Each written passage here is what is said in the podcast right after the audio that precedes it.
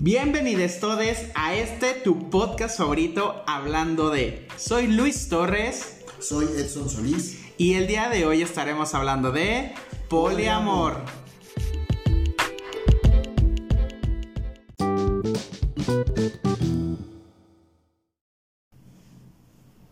Algo tan sumamente mágico no cabe en ningún armario, porque yo no soy ningún pantalón, ningún vestido, ninguna blusa o ninguna camisa.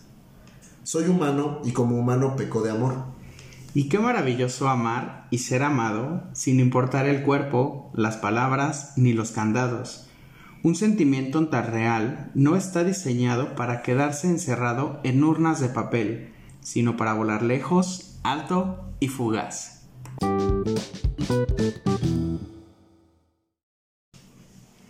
Hola Edson Solís. Hola Luis Torres, ¿cómo estás? Muy bien, ¿y tú? Bien, aquí de regreso en esta nueva temporada. La tercera. La tercera. Tercera temporada eh, 3T, ya estamos. Pasaron muchos meses, pero para mí parecieron como unos días. La verdad sí, pero yo estaba eh, emocionado por eh, volver con el público que, que hemos tenido, que ya no lo habían pedido. Y, Y, créanme que sí estaba muy emocionado. chingue, chingue. La, la verdad, leve. Y ya, y no sé qué. Bueno, aquí estamos pues. Ya, ya regresamos, ¿no? Este, entonces se deshicieron un poco de nosotros, pero felices de volver a, eh, de volver a estar aquí con ustedes, de alegrarles, ya sea la mañana, la tarde, la noche, la madrugada o En 2022, sobreviviendo a COVID. este, yo sí, yo sigo sobreviviendo, sigo Yo intacto, también, Yo sigo, sobreviví. Sigo yo intacto en, en esto, o soy de los de la población que sigo en, en esta parte de eh, detente coronavirus y me ha funcionado. a mí sí, a mí sí. Traemos un temazo, ¿qué tal? Tema eh, que está, yo creo que eh, en- saliendo bastante fuerte en las relaciones, pues, de pareja. Yo tenía un par de años que, que se está hablando mucho de este tema en, en redes sociales, sobre todo con aquellos bloggers y algunos podcasters que lo han sacado a, a relucir y cada vez hay más, o sea, mm, más gente que sabe del closet en este sentido, porque también es un closet. Ajá. Y creemos que es un tema muy interesante que tenemos que traer aquí, sobre todo porque en la temporada pasada hablamos de las relaciones abiertas. Entonces es. mucha gente empezó ahí a preguntarse que, que si es lo mismo, que por qué, que le- a la chingada, ahorita lo vamos a resolver. El poliamor. Poliamor. Poliamor. ¿Pero qué es el poliamor? Vamos a, a darles, ya saben que traemos eh, y la frase de la tía con la bonita definición, aunque no te guste que diga bonita definición, pero es una bonita definición que pa- parece, bueno, dice que son relaciones afectivas que se establecen con más de dos personas de forma consensuada, son relaciones íntimas, afectivas, emocionales y sexuales. Consensuada es la palabra clave. Consensuada, consensuada, consensuada. La tía Wikipedia, La tía Wikipedia. porque todos tenemos la tía Wikipedia, todos siempre vamos a investigar y... Todos vamos a investigar ahí. Claro. Dice que el poliamor eh, es un, un neologismo que se utiliza para referirse a una relación amorosa de manera simultánea entre tres o más personas, Exacto. Entonces, con consentimiento y con conocimiento de todos los involucrados. Esto según el contexto refiere que también puede haber un espacio en el que se pueda leer como una no necesidad de depender emocionalmente de una persona y que el entorno gira a la complacencia de la misma, que significa que no necesariamente tenemos que estar los tres involucrados sentimentalmente o los cuatro o los cinco, pero sí todos estamos enterados de que mi pareja o mis parejas tienen otras relaciones simultáneamente, de eso va.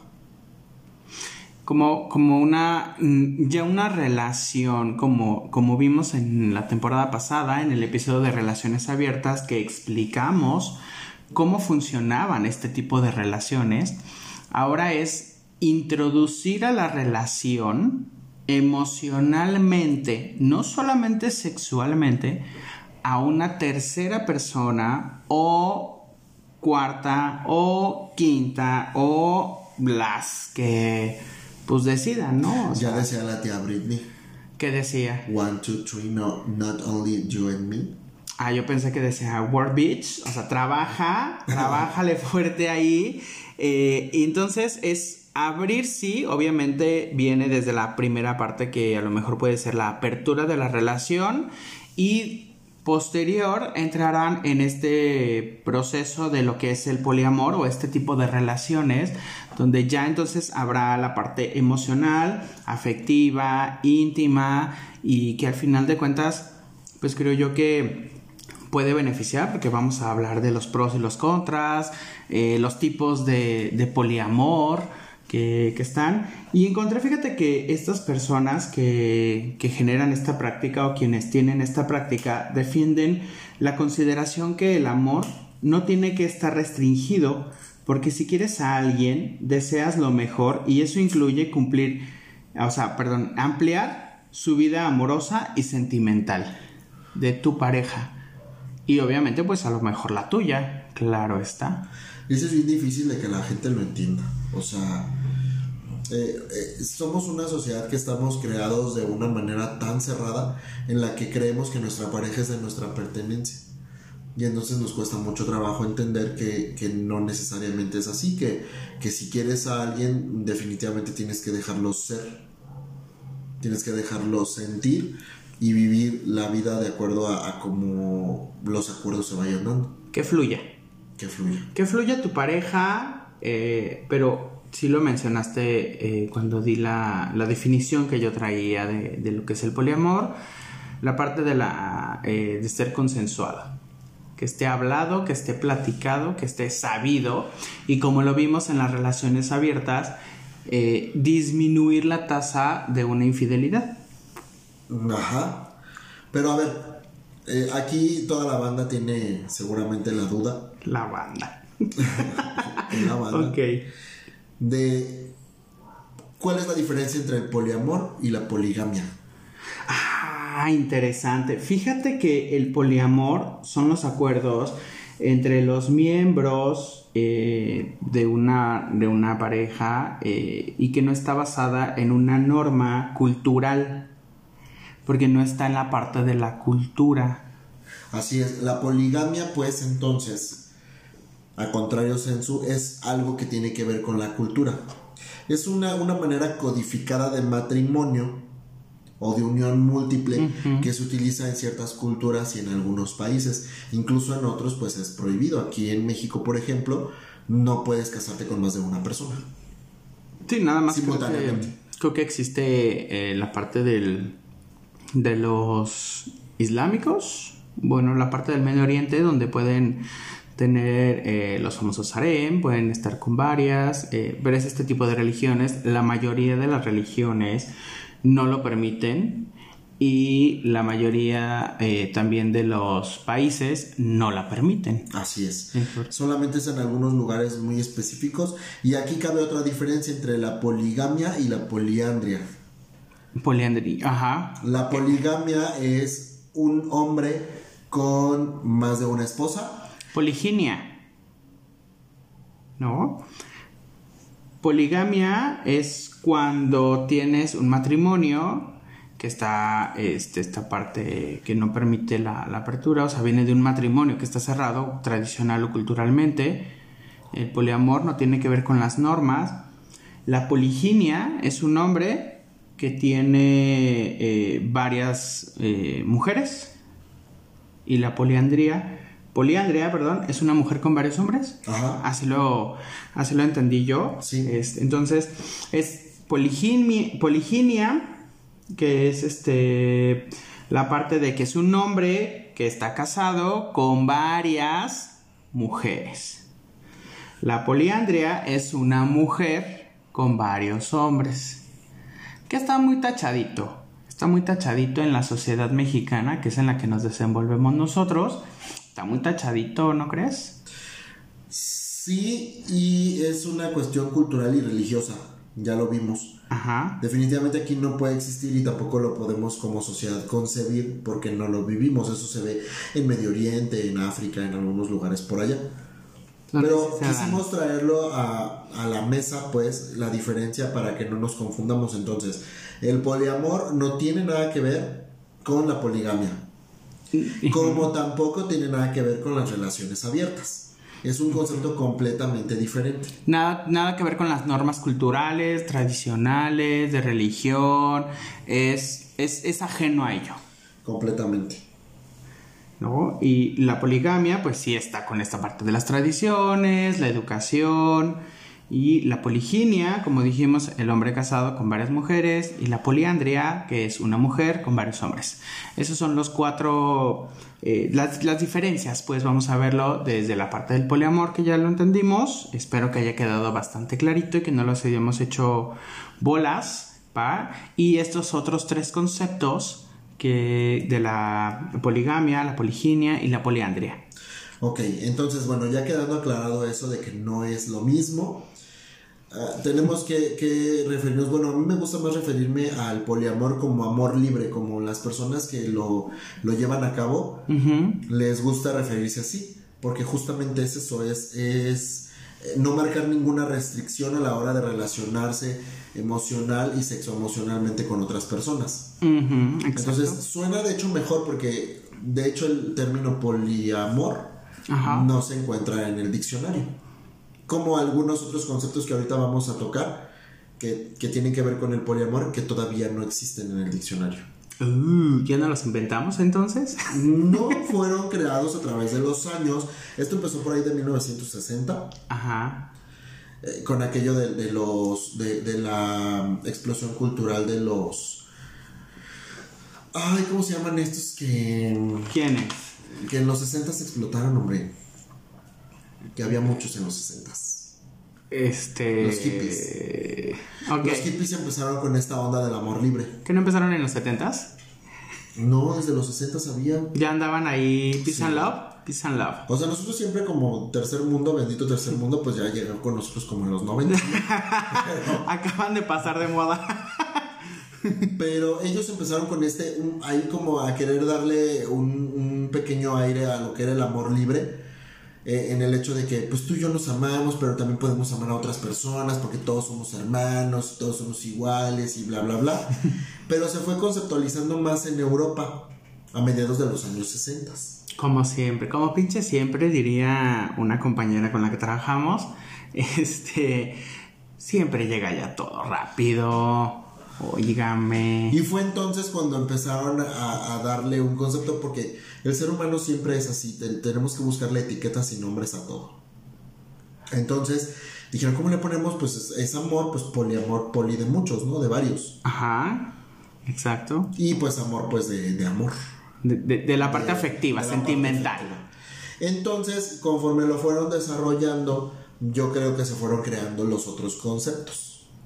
Sí, claro, creo que partieron de eso y así como ha sucedido en la parte de la comunidad LGBTTIQ+, se han ido agregando para poder dar un mejor entendimiento a esta práctica de lo que es el poliamor. Más que una práctica, yo difiero, yo creo que es un, un estilo de vida, una forma de amar.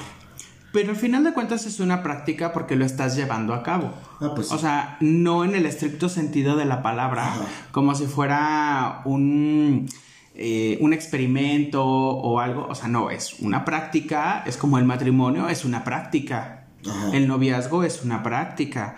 ¿Por qué? Porque lo estás llevando a cabo. A eso, de eso va pues el comentario que estoy haciendo. Dicen los conservadores que ¿Los del pan? los conservadores que el matrimonio, el matrimonio es una institución.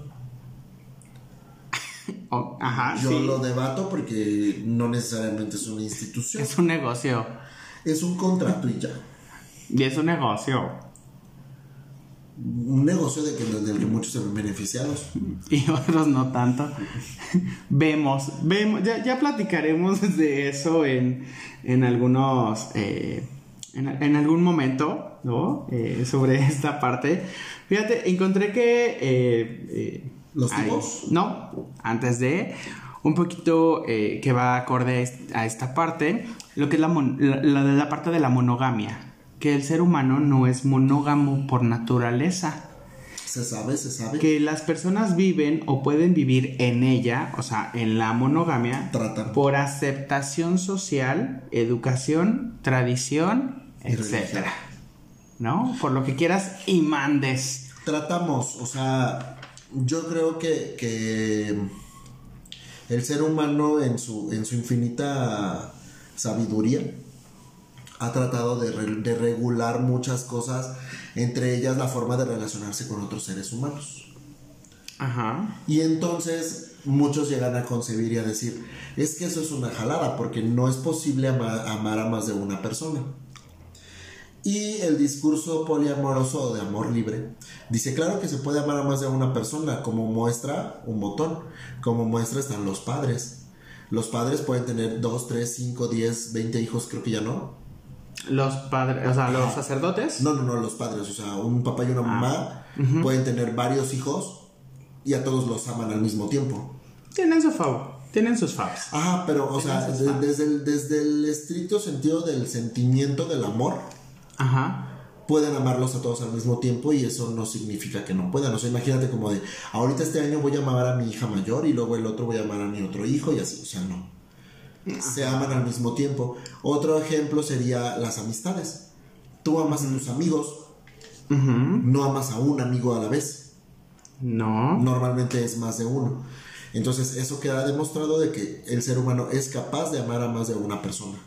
Aquí lo que les llama la atención o lo que les causa mucho ruido es que el, el amar en el amor libre o en el poliamor tiene que ir más allá del sentimiento, porque hay un involucramiento sexual.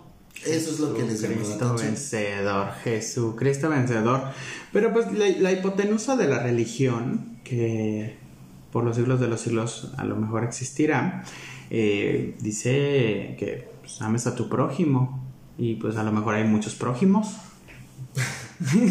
Entonces hay que amarlos. O sea, al final de cuentas, bueno, cada quien hace la interpretación. Ya saben que esto es nuestro pop. Entonces eh, ya saben que aquí lo vamos a decir. Lo que podamos, ¿no? Antes de que nos puedan censurar o, o lleguen los haters más. ¿Qué te parece si hablamos de los tipos de poliamor? Súper, a ver, empieza. Porque ahí vamos a entrar con todo.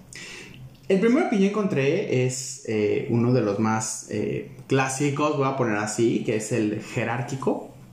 Es el poliamor jerárquico, donde es una relación, o sea, las dos personas que van a tener relaciones secundarias, es decir, las relaciones fuera de la pareja principal, pero que tendrán eh, menos, y hago comillas, privilegios como tal. Eh, por ejemplo, son personas que llegan a decir, esta es mi iglesia y las demás son mi capilla. Ajá, más o, menos. Eh, por coloquialmente ahí va. O sería. sea, al final de cuentas, la, la pareja principal es la que tendrá estos compromisos sociales, las finanzas, perdón, los compromisos familiares, eh, con los amigos. Es, es decir, puedes estar en una relación poliamorosa. Porque recordar que no es necesario, indispensable, obligación decirle a las personas que estás en una relación poliamorosa, como lo vimos en las relaciones abiertas. A las personas a tu periferia, o sea, solo las personas. Y a las que tú quieras. No, con las que te relacionas sí lo tienes que mencionar. Vemos, vemos, vemos y lo checamos porque es una decisión. No, o sea, me refiero con las propia. personas con las que vas a desarrollar el poliamor. Ah, no, ah, claro. A eso me refiero. A eso vamos. Y en cualquiera de las eh, que vayamos, de los tipos que vayamos a mencionar eh, ahorita, siempre va a tener que existir la comunicación y la honestidad con relación a, primero, si van a abrir la relación, dos, con las personas con las cuales vayan a tener esa parte de eh, los vínculos afectivos o los nuevos vínculos o las nuevas relaciones afectivas. Sin embargo, en este tipo de poliamor jerárquico, entonces la pareja principal es la que se irá presentando así como de a la familia, de, ah, mira, él es mi novia, mi novio, y hasta ahí.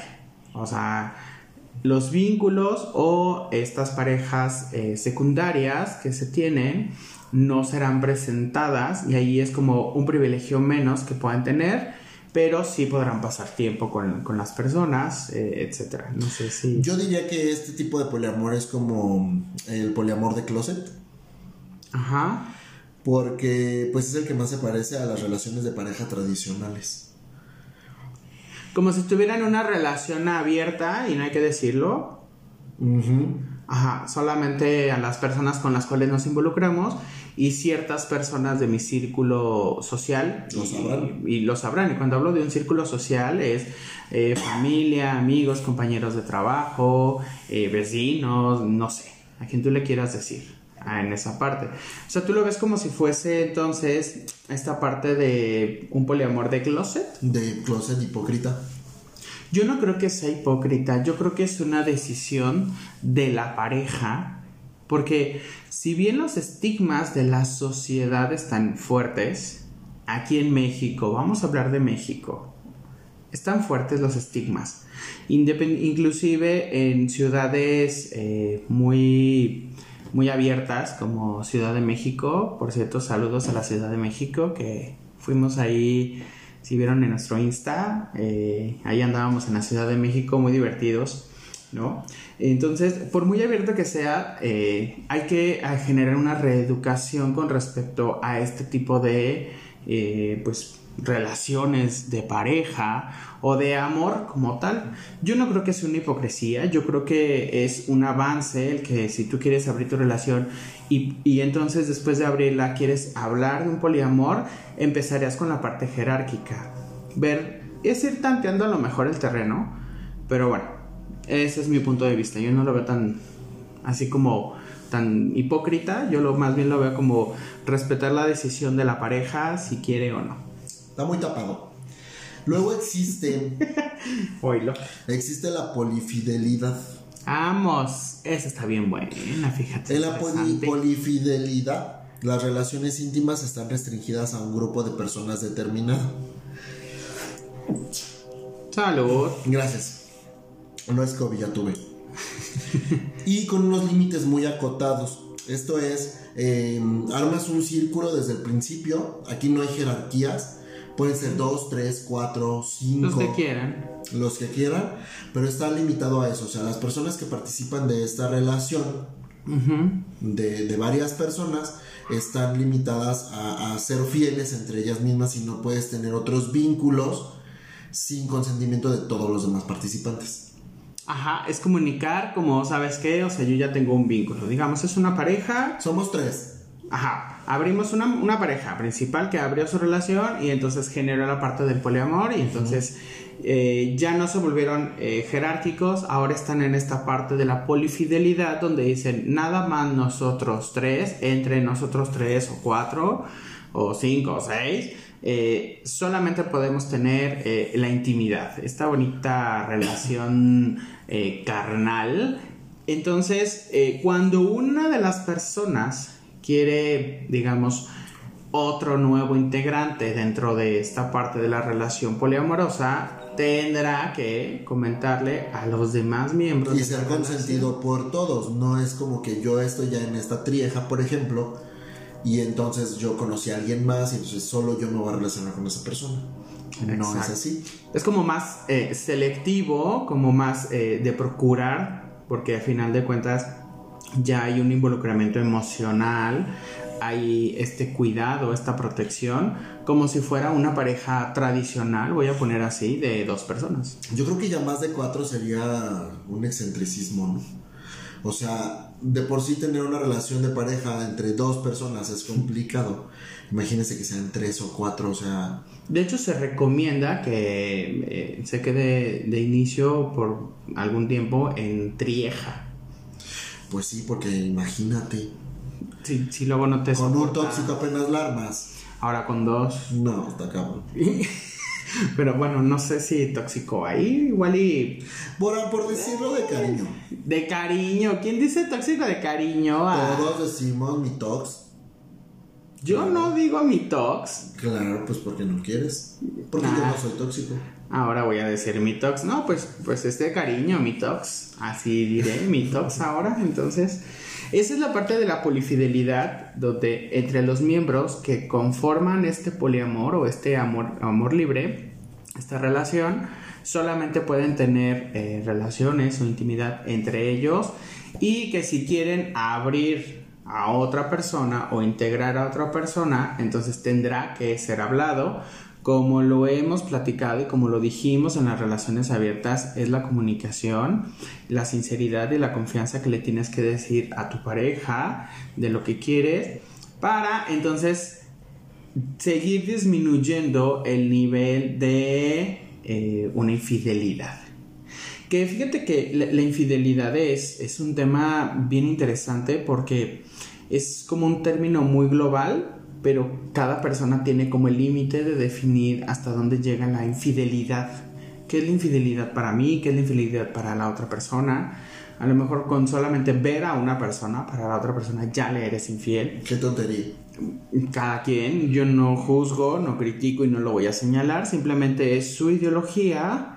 Hay personas que dicen, no, pues lo vio, eh, salieron, platicaron, pero hasta que llega la parte del acto sexual, entonces para esa persona, digamos, se concreta una infidelidad como tal cada quien, o sea, es un espectro bastante amplio y es muy respetable al fin de cuentas. Ajá. ¿No? Este, entonces, esa es la parte de la polifidelidad. Ya vimos también entonces la parte eh, jerárquica del poliamor jerárquico. Y tenemos otra. sí. venga, venga. La más chida. Esta es la perrona. No, échale. Se llama anarquía relacional o amor libre. Ay, qué padre, comadre. Venga. La anarquía relacional es el tipo de poliamor menos parecido a las relaciones de pareja monógamas. En él, o sea, en el, amor libre, las personas involucradas en las relaciones no tienen ningún tipo de restricción puesta como prioridad. Y cuentan con total libertad para elegir cómo relacionarse con cada persona en concreto.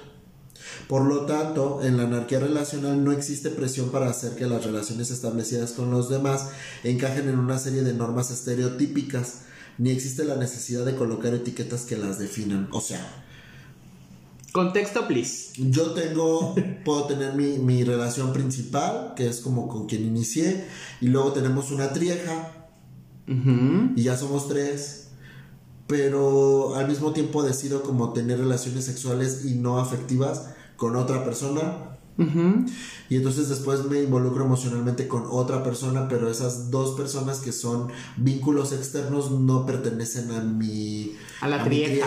Ajá, algo así. Sí, no, no se abre entonces esta posibilidad de que de lugar de tres pase a cinco. No. No existe, simplemente... Puede ser, pero no es necesario. Cada, cada, persona dentro de la relación puede, puede decidir los vínculos que quiera tener, ya sea desde la parte afectiva, eh, sexo afectiva. Más que los que quiera, los que pueda, ¿no? Porque pues, pues también aquí el tiempo es una cosa que se tiene que tomar en cuenta, o sea, para tener una relación eh, con alguien más allá de lo sexual, tienes que involucrar mucho tiempo. O sea, como regar la macetita, ¿no? Para que dé frutos si va a haber una relación ¿eh? afectiva. Pero cuando solamente es sexual, pues a lo mejor es cuando yo tenga tiempo y pues de todos modos el tiempo, porque pues tú te dedicas a eso, o sea, trabajas y tienes otras cosas que hacer y te tienes que dedicar tiempo a ti y hacer ejercicio a los que gustan de hacer ejercicio, etcétera. Entonces, ¿a qué horas puedes tener tantos pinches vínculos? Pero bueno, tú puedes tener en este tipo de relación los vínculos que a ti se te pegan en gana. Que a diferencia de, por ejemplo, en las relaciones abiertas, Aquí no son dates, son vínculos. Tienen este, este diferente eh, nombre, vamos a ponerlo así. O sea, no es un date, como vimos en las relaciones abiertas, es puramente eh, sexual la relación. Digo, a lo mejor una, dos copitas, la charla así casualona y Randy. y, este y sabes qué pues a lo que va no o sea la finalidad es eh, la parte sexual. A diferencia entonces de esto donde eh, el vínculo ya por la definición que dimos de inicio que tiene que ver con la parte emocional que tiene que ver con la parte sexual etcétera etcétera entonces tiene el nombre de los vínculos o estas nuevas relaciones que se puedan realizar. Entonces cada quien tiene libre albedrío de hacerlo con quien quiera y de la forma que más crea conveniente. Sin embargo, se tiene que platicar. no está mal. Digo, las personas que están en este tipo de, de relaciones, eh, tanto relación abierta como eh, ahora la parte del poliamor, es la comunicación, el cómo le voy a decir a mi pareja, el cómo le voy a, a, hablar, el qué le voy a decir. O sea, hay, hay, muchos factores que se necesitan entender, que se necesitan ver para que entonces esto pueda funcionar, porque si no va a ser una catástrofe completamente. Y luego, pues como el perro de las tres tortas porque es una trieja, ¿no? No sé, más chiste. Pues me reí yo solo. Ah, por compromiso, aunque sea este de mi chiste. Ah. Pues justamente es eso que estabas comentando ahorita es lo que hace o crea una, una polémica acerca del tema. Porque existen hoy seguirán existiendo siempre puntos de vista diferentes entre, entre los cuales pues se genera una discusión acerca de lo que puede concebir la sociología, la antropología y la propia psicología acerca de la forma de relacionarnos de los humanos. Habrá, habrá posturas a favor, posturas en contra y siempre hay que tomar en cuenta como el, el trasfondo desde el cual pudiera tener una postura en contra, por ejemplo. O sea, si yo voy y le pregunto a alguien que es... Testigo de Jehová. Ajá, religioso en general, va a decir, claro que no, eso es un pecado, eso está mal, ¿no? Pero a lo mejor si le pregunto a un sociólogo que es ateo, probablemente me diga sí, pero esto. O no, pero esto. Desde su postura. Aquí entender que eh, el punto de vista es si es desde la parte personal o desde la parte profesional.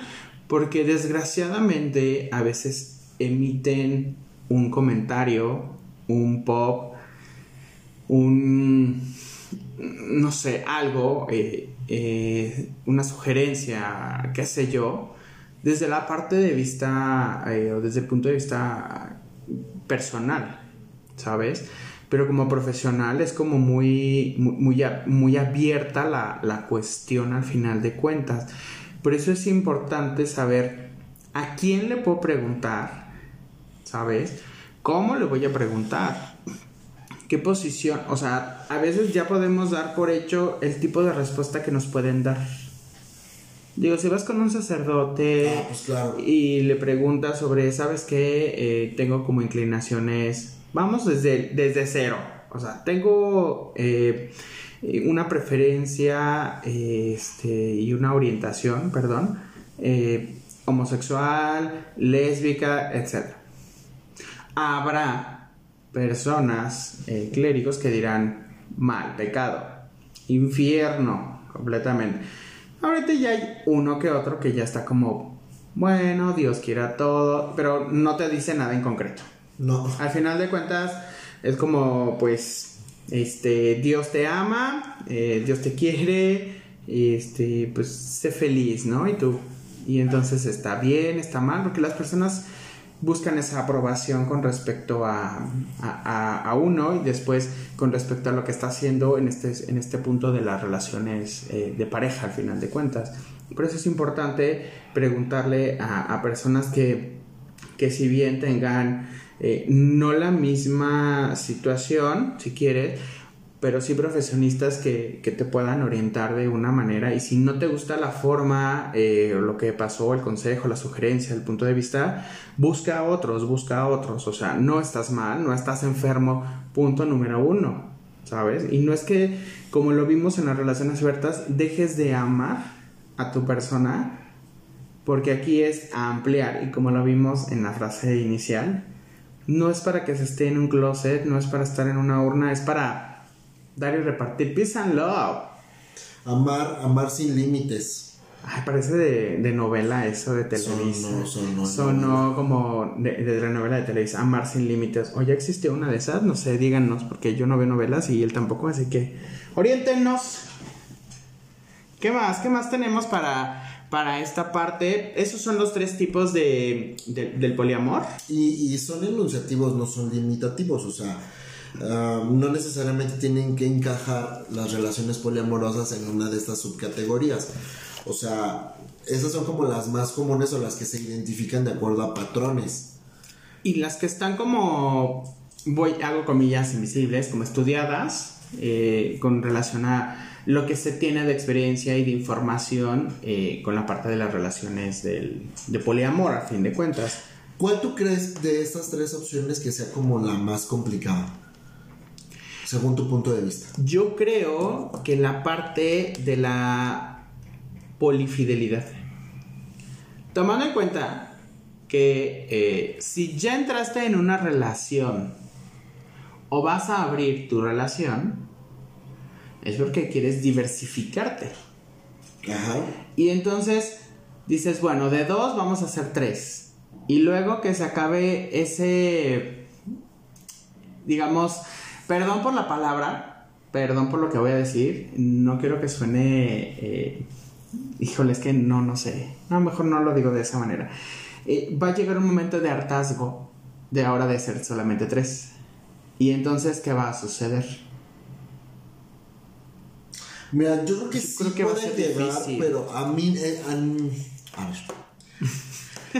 Venga, venga, pelea, yo, pelea, pelea. Yo creo que también el más difícil sería ese, que es el poliamor, La polifidelidad. la polifidelidad, o yo lo llamaría poliamor no jerárquico, que también lo encuentras así. Ajá. Pero la, la dificultad yo creo que radica no en eso que tú dices.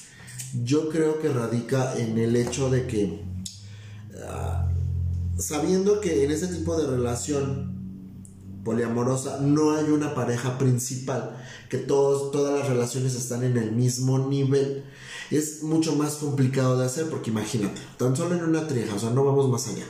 Ajá. Es una trieja, es una relación de tres. No hay una pareja principal. Entonces, si yo participo de la trieja, para mí las dos personas son igual de importantes. Entonces, ahí tengo una relación, ¿no? Sí. Una relación con los dos al mismo tiempo, con los otros dos. Ujú. Una relación. Luego, otra relación sería la que yo tengo con uno de ellos, porque las personas somos diferentes. Ajá. Dos relaciones. Tres relaciones. La relación que yo tengo con el otro participante. Cuatro relaciones. La relación que tenemos los tres al mismo tiempo. Y si todavía nos queremos ver mamones y sumar la relación que tengo conmigo mismo, son un chingo de relaciones para tres personas nada más. Entonces, a todas dedicarles la inteligencia emocional que radique en uno de ellos. O sea, el hecho de no tener esta jerarquía y de que todos son iguales y para mí todos son igual de importantes, todos los que participamos en la relación poliamorosa, al no haber una jerarquía, pues eso es lo complicado. El hecho de cómo, cómo tengo que gestionar mi tiempo, todo, cómo tengo que deconstruirme para, para servir y estar atento a mis otras relaciones. ¿Sí me explico? Porque no va a ser lo mismo. Sí, y, y- y entiendo el- y entiendo tu punto de vista, donde hablas de cómo me voy a diversificar Ajá. y cómo voy a generar la atención eh, para, para más, ¿sabes? Yo creo que el ser humano tiene una capacidad bien interesante y bien importante que a lo largo de la, de, de la evolución humana ha existido y es la adaptación. Ajá. Todos los seres humanos podemos adaptar. Y si algo no nos gusta, entonces nos podemos mover. ¿Sabes? Bueno, a excepción de los tóxicos, que ahí están pegaditos Ajá. por X o Y razón por la que esté, ¿no? Pero si tenemos esta capacidad de adaptarnos, entonces es, tú lo mencionaste y estoy de acuerdo contigo, es una deconstrucción y una reconstrucción de cómo voy a generar mi tiempo para las dos ahora relaciones, ¿sale? En dos personas, vamos, vamos a verlo nada más así si quieres. Y luego para los tres y luego para la conmigo, al final de cuentas, Ajá. ¿sale? Entiendo que pudiera parecer muy invasivo, ¿sabes? Pero yo creo, y, yo sigo diciendo que también eh, uno de los grandes, eh, porque me preguntabas que cuál es de estos tres, eh, una de las más difíciles de llevar, yo creo que es la polifidelidad, a final de cuentas, coincidimos en ello, con diferentes aspectos, pero creo que la polifidelidad puede ser la, la más complicada. No es imposible, porque digo, han de existir quien simplemente diga hasta aquí y punto, y solamente tres y tres y tres y tres y tres, y no más vínculos y nada más entra, o sea, y vuelven a cerrar esta relación, pero ahora es una trieja. Entonces se van a quedar en una trieja. Y es lo que muchas personas están, están haciendo y empiezan con la parte jerárquica, donde somos la pareja principal y después vamos viendo, checamos cómo van los vínculos o estas relaciones nuevas que vayamos forjando y entonces lo platicamos y si decidimos ahora sí ya entrar en la parte de pues vente a, cohabitar y entonces adquirirá también todas las responsabilidades que es pues todos los eh, el mantenimiento de casa, renta si se paga, luz, servicios, etcétera, etcétera, ¿no? Entonces es como es como cuando tienes roomies. Me imagino que es como bueno, yo vivo solo y ahora voy a rentar y entonces es ahora cohabito con alguien o con otra persona y entonces es bueno, ya se dividieron los gastos. Financieramente pareciera como algo que va, ajá, exacto, o sea, en lugar de dividir ya me toca de 500, pues ahora me tocará de 333.33 pesos, ¿sabes? Entonces ya me estoy ahorrando, y hago comillas, dinero. Pero también tengo una inversión en otra cuestión, que es lo que tú mencionabas, es el tiempo. ¿Sabes? Entonces es, ahora si solamente dividía en dos, ahora divido en tres, en cuatro, en cinco o en los que vayan a hacer al final de cuentas. Pero creo que esta parte de la polifidelidad también puede llegar a, ocurrir de, generar después una monotonía, de generar más conflictos, no sé. O sea, yo creo que la parte de las relaciones, eh, de la anarquía relacional, es como una de las más eh, fluidas que deberían de, estar. Y creo que es como por pasos, por etapas de esta parte del poliamor jerárquico, y después vendrá la parte de la polifidelidad y a lo mejor llegarán a la parte de la anarquía relacional, donde digan, ya estamos como eh, en estables como tal, entonces podemos abrir para que se haga este tipo de... Ajá, como, como, más, que, más que diferentes tipos, podría ser concebido como etapas como un proceso de la parte del poliamor, fíjate. Sí. ¿Sabes? O sea, entonces yo no creo que sean hipócritas, como tú lo mencionaste, sino simplemente es la parte inicial. Es como cuando tienes una relación abierta, de primera instancia puede costar trabajo, pero conforme va avanzando, pues vas avanzando al fin de cuentas. Ajá. Y como lo vimos en las relaciones abiertas, y lo voy a mencionar para la parte del poliamor, deben de existir reglas. Y esas reglas tienen que estar cumplidas a través de la comunicación. Las que tú quieras poner. No, exacto. Las reglas se pueden modificar, no están, eh, digamos, eh, fijas. Entonces tú las puedes ampliar o hablando en un concilio, ¿sabes? Una parte consensuada que, es una palabra y tú dijiste palabra clave, consensuada, ¿sabes? Es, oigan, ¿qué les parece si se pone en la mesa el tema y entonces en cada quien de las personas involucradas en esta, a lo mejor en esta trieja, que es como lo más común que podemos empezar a ver en las relaciones de esta parte del poliamor. Eh, entonces, ¿qué te parece si esto? ¿Qué te parece si lo otro? ¿Qué te parece si esto? Y entonces ahí se empezará a gestar muchísimo más firmeza dentro de la trieja y entonces ya podrán tomar decisiones a lo mejor más maduras de tres. Sí, el secreto de este pedo es el intercambio de ideas y, la, eh, plantearlas llevarlas a cabo o modificarlas de acuerdo a cómo se vayan presentando las situaciones. Así es. Y hay, eh, hay, hay pros, pero también tiene contras. Ajá. ¿No? Fíjate, encontré algunos argumentos de contras de lo que es el poliamor. Quiero comenzar con los contras. Ok. Chale. Eh, la primera es la dificultad para controlar los celotes. Los Ay. celotes. Esa, esa es una cosa que, que desde las relaciones abiertas ya lo habíamos tocado. Ah, Exacto. Es, es una cosa, la cosa de los celos o el, el sentimiento de los celos, pues como tú lo comentabas, es un sentimiento natural, normal del humano. Ajá. Pero en este tipo de relaciones, al tener la mente más abierta, tienes que aprender a, racionalizar los celos y a deconstruirlos. Evidentemente, una relación abierta o una relación poliamorosa no tendrá celos, celos por el mismo tipo de razones que lo tendrá una pareja monógama, por ejemplo. Ajá. Porque pues de entrada hay acuerdos hay consenso, ¿no? Pero pueden existir. Además de los celos, aquí entra uno de los conceptos de los que les hablaba al principio.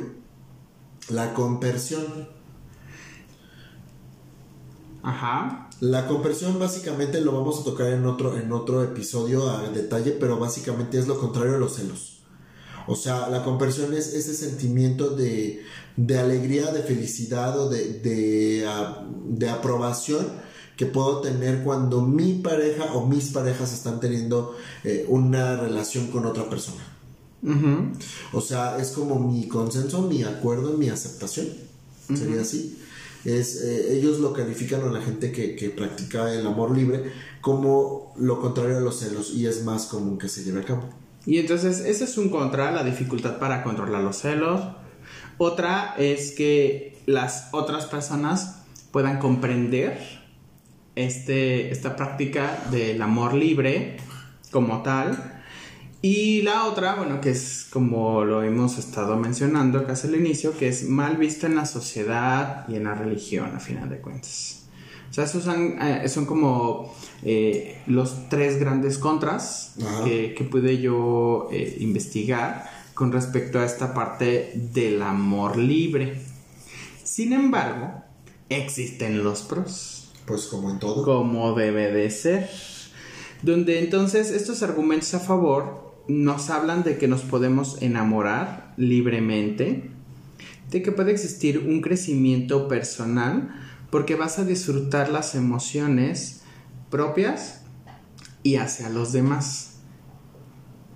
Y obviamente vas a tener las oportunidades de conocer un montón de personas, tomando en cuenta si estamos en este punto de la parte jerárquica o de inicio para ver quién puede pertenecer a esta parte del amor libre de la pareja o si ya se encuentran en esta parte de la anarquía como tal, eh, relacional, entonces podrán conocer personas y eso ayudará muchísimo más a la persona a poder eh, a ampliar en, en muchos sentidos eh, todo este control eh, de las emociones, ¿sabes? Y uno de los últimos eh, que están eh, pros es el apoyo o estos pilares adicionales que puedes tener.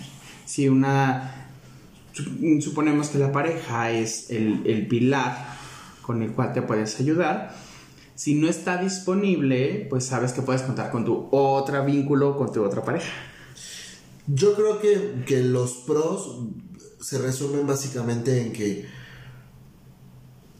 eh, sería como el, el libre dejar ser humano, o sea, el, como decía Madonna, Human Nature, la naturaleza humana.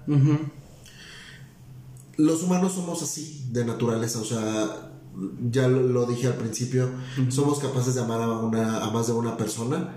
Y entonces, eh, yo creo que el poder practicar este tipo de relación te permitirá ser tú mismo y algo bien importante, poder llegar a tener lo que más se llegue a acercar a tu ideal de pareja. Porque bien sabemos que no existe la persona ideal, no existe la pareja ideal.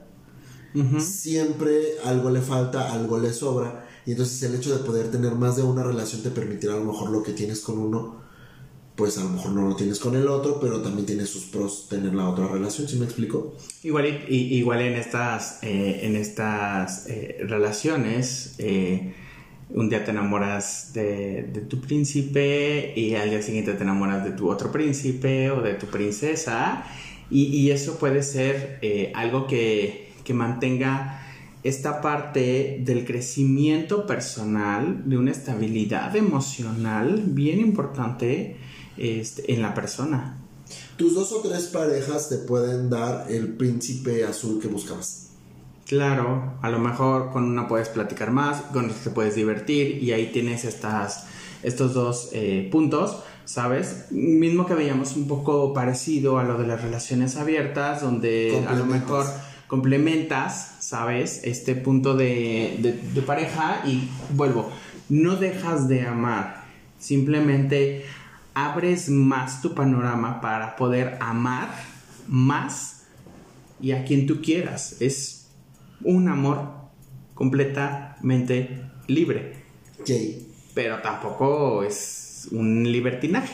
No. Es libre, simplemente fluir dentro de, de esta de este punto de, de, una relación de pareja o de una trieja, en este caso, del amor libre. Yo creo que está bastante bien. Entonces, eh, en resumidas cuentas, ¿Lo harían o no lo harían? Pregúntenselo. Pero te quiero preguntar a ti, tu opinión personal, ¿a favor o en contra? A favor. ¿Por qué? Manito arriba. Por este punto de el crecimiento personal y el que puedas, eh, digamos, eh, disfrutar de tus emociones, de estas sensaciones hacia ti mismo y hacia las demás personas. Creo que es una gran, gran, gran eh, opción, eh, si lo quieres ver así, como para que te sientas bien. Obviamente no sustituye la terapia, ojo, habrá otras cuestiones, pero en esta parte de las relaciones eh, interpersonales con referente a lo que es una pareja, entonces, híjole, gran, gran, gran forma, en verdad. Yo manito arriba. Ok, yo también, yo también a favor. Em, yo creo que son las relaciones del futuro. Ajá. Ya están llegando y a mí me gusta siempre ir con todo lo moderno, con... tan así que dijiste COVID-19, por favor, o sea, 2020, yo 2021, Omicron. 2022. No, 2021, el año pasado, que fue cuando a ti te dio. Pues yo tenía que empezar que dijiste, empiezo el año positivo y ahí estuvo en tu examen. Así es. ¿No? Tengo una frase, eh, si me permites, claro. este, que me gustaría darle a, a nuestros podescuchas, ¿no? Que dice, el amor incluye, no excluye, multiplica y suma, no divide, acerca, no aleja, abraza, no patea, comprende, no juzga. Qué padre. Me, gustó muchísimo esta parte y más la primera de que el amor incluye y no excluye. Eso es, siempre hay que ser inclusivos y, pues dejar que, el amor se viva como se tenga que vivir. Y si a ti no te parece, respeta. Simplemente respeta. Tú nadie sigue con tu relación monógama, no está mal. Feliz. No está mal, está bien. Muy respetable quieres relación abierta, está bien, quieres ser swinger, está bien, todo está bien, o sea, desde el punto de vista que cada quien lo tome, todo está bien y todo se tiene que respetar nada más. Mientras no ponga en riesgo tu integridad o la de una tercera persona o la de otra persona, entonces date, en verdad date, disfruta este, este, esta cuestión de amar a quien tú quieras. Pues ha sido un verdadero placer este tema que ya lo teníamos aquí como, híjole, teníamos que comenzar con este con este tema esta temporada porque veníamos, eh, dijimos que venimos reload, traemos ya los temas, híjole, ahí que ya nos han pedido algunas personas a través de las redes sociales, que de mucho interés, y ya sabemos que son como eh, que andan con esta parte de, la cosquillita en muchas cuestiones. Entonces, aquí les podemos, eh, lo poco o mucho que nosotros les podamos ayudar, guiar, informar, pues va a ser un placer en verdad. Ya los extrañábamos, ya los extrañábamos, ya extrañábamos eh, estar con ustedes cada lunes a partir de las 7 de la mañana que vamos a estar este, ahí, está listo el, el podcast para que empieces la semana bien informado. Desde tempranito que lo escuches en camino a tu trabajo y que en la semana pues nos compartas y sigas nuestras redes sociales y nos des ideas, pues, porque también ya una tercera temporada sin ideas, pues también está como, como, ¿y ahora de qué les vamos a hablar?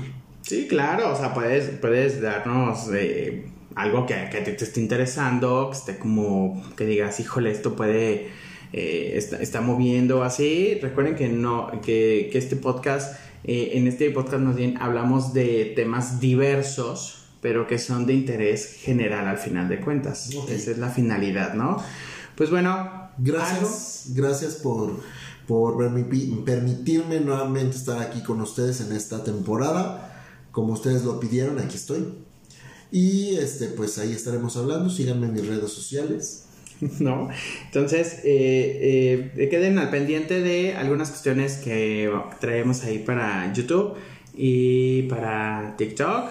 Entonces, ahí, ahí, espérenos, espérenos, porque ya vienen con, con estos grandes cambios. Les agradecemos, en verdad, te agradezco mucho, Betson, eh, de nuevo que vas a estar en esta tercera temporada. Este, ya la gente ya te quiere, Sí, ya, ya te quiere, ya. sí, sí, yo lo sé. Entonces dicen ya, que lo, que lo dejen. A ver qué pendejada va a decir esta vez, ¿no?